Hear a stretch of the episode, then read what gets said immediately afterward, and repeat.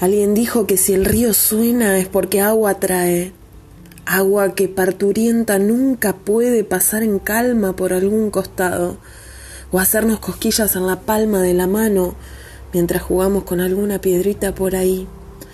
La lluvia, como el agua del río, es caudalosa para el poeta y nos revienta en la ventana y nos arrastra muchas veces en su abismal tempestad del abajo. Como cuesta reavivar con la pluma lo que a su paso deja, porque tiene el artista naturaleza de río y de protesta. No puede ver en el mundo la cosa sin ser la cosa. No puede desgarrar el sentimiento y hacerlo belleza sin sufrir.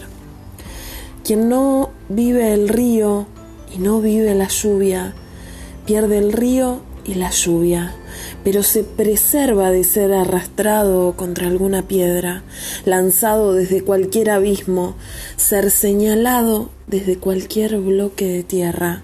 También es cierto que nadie puede luchar contra su naturaleza de río, de cuerpo que lo reclama.